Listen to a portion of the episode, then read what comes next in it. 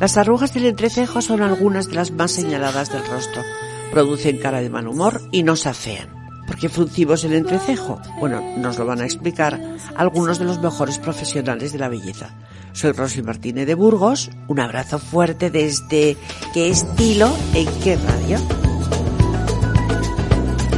¿Cómo borrarlas, doctora María José Barba, especialista en medicina estética?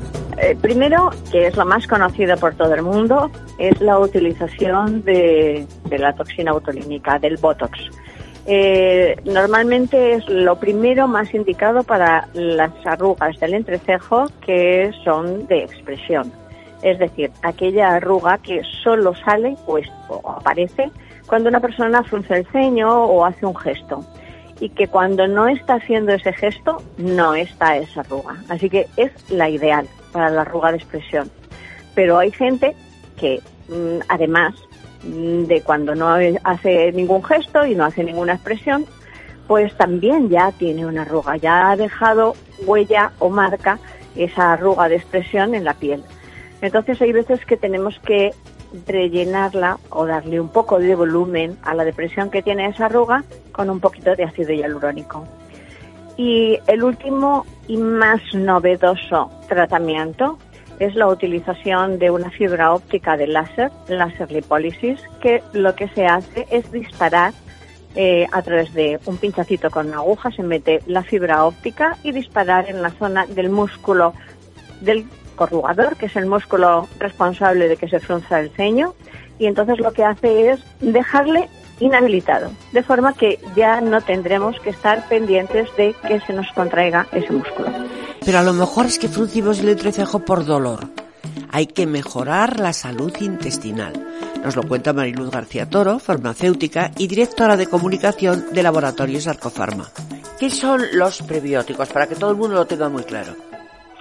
Bueno, pues mira, eh, Rosy, en nuestro cuerpo conviven con nosotros muchos microorganismos que lejos de, pensar que pueden ser un problema son beneficiosos, nos ayudan a, mejorar nuestra salud. Y en concreto en el tracto digestivo, sobre todo en el intestino, eh, viven muchas bacterias y es lo que mm, mm, conocemos como flora intestinal, que muchas veces los expertos nos dicen, pero si es que no son flores, no, no, es una, no son vegetales, son animales, por eso ellos prefieren llamarlo microbiota.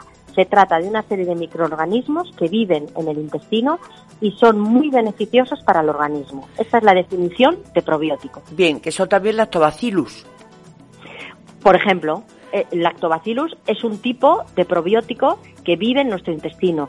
Son muchas especies distintas que conviven en equilibrio y que son los responsables de que todo funcione correctamente. ¿Por qué puede alterarse esta eh, flora intestinal o esta microbiota? Bueno, pues porque nos alimentamos mal, es uno de los problemas más frecuentes, porque estas bacterias, claro, también necesitan alimento para vivir.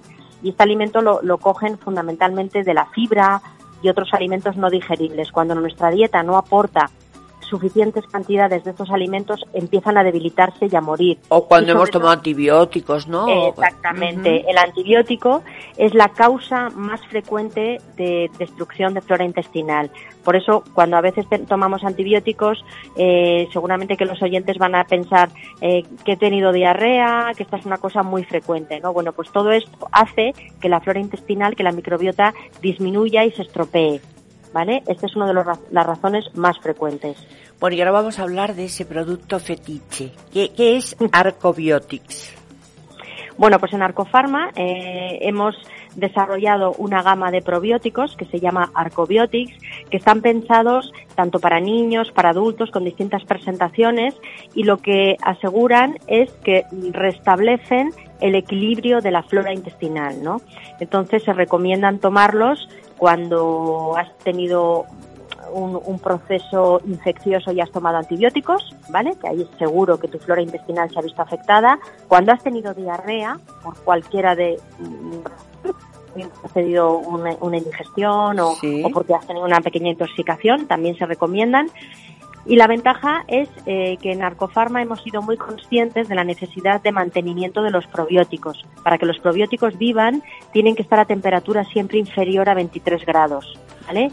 Por eso es importante tenerlo en cuenta a la hora de conservar los probióticos que nosotros compramos y tienen que permanecer en, en la nevera si, si exteriormente no podemos garantizar esta, esta temperatura por debajo de 23 grados. También podemos estar molestos por no bajar de talla. Bueno, pues no perdamos la esperanza. Nos anima Isabel Juncosa, periodista de belleza. Isabel, ¿cuál es el plan perfecto? Bueno, claro, tú pides el plan perfecto, y además que funcione. Pues bueno, hay que trabajar en sinergia desde todos los frentes posibles.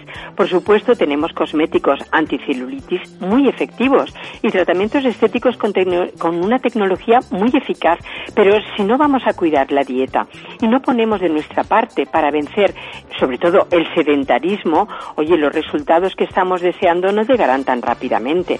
Y no me refiero a lanzarse a hacer running todos los días, ni a pasar horas en el gimnasio. No, no, no, no. Mira, simplemente se trata de hacer pequeños cambios en la rutina diaria, como por ejemplo andar de 30 a 60 minutos, pues eso, aprovechando la vuelta a casa que tienes más tiempo, o subiendo escaleras en lugar de tomar el ascensor. Ese movimiento ya vale si lo incluimos como un hábito diario, porque moviliza grasas y también quema calorías, Rosy. Es que una dieta muy estricta es esa que cuesta demasiado esfuerzo, que empezamos los lunes con unos propósitos extraordinarios y que luego el jueves ya la hemos olvidado porque no hay quien la aguante. ¿Hay algún truco precisamente para no abandonarla? Claro, claro, no hay que hacerlo todo en una semana y tampoco hay que seguir dietas draconianas, sino aplicar pues eso, el sentido común. Mira, podemos empezar creando distintas fases para que no se haga tan duro. Por ejemplo, quienes acostumbran a tomar muchos refrescos al día que llevan demasiado azúcar, pues pueden pasarse a tomar agua preparada con frutas. Y es que es una receta muy fácil. En un litro de agua fresca le añades fruta cortada a trocitos, por ejemplo, fresas, lima, arándanos, porque si son frutos rojos mejor y esa agua, con todo su sabor, te va a quitar las ganas del refresco y además es detox que te ayuda a eliminar toxinas. Y bueno, siguiendo con la dieta, pues al principio hay que eliminar los hidratos de carbono, como la pasta, el pan, sin olvidarnos, por supuesto, de la pastelería o de los dulces, porque creo que con esos principios ya estamos ayudando a eliminar calorías desde el primer día. Luego están los horarios. Ah, claro, que influyen muchísimo en el peso, Rosy, que si podemos avanzarlos un poco más para no cenar más tarde de las ocho y media o de las nueve de la noche, pues genial, porque así fijaremos menos cantidad de grasa, ya que es por la noche cuando más se retienen los líquidos y por tanto es cuando más fácilmente se fijan las grasas.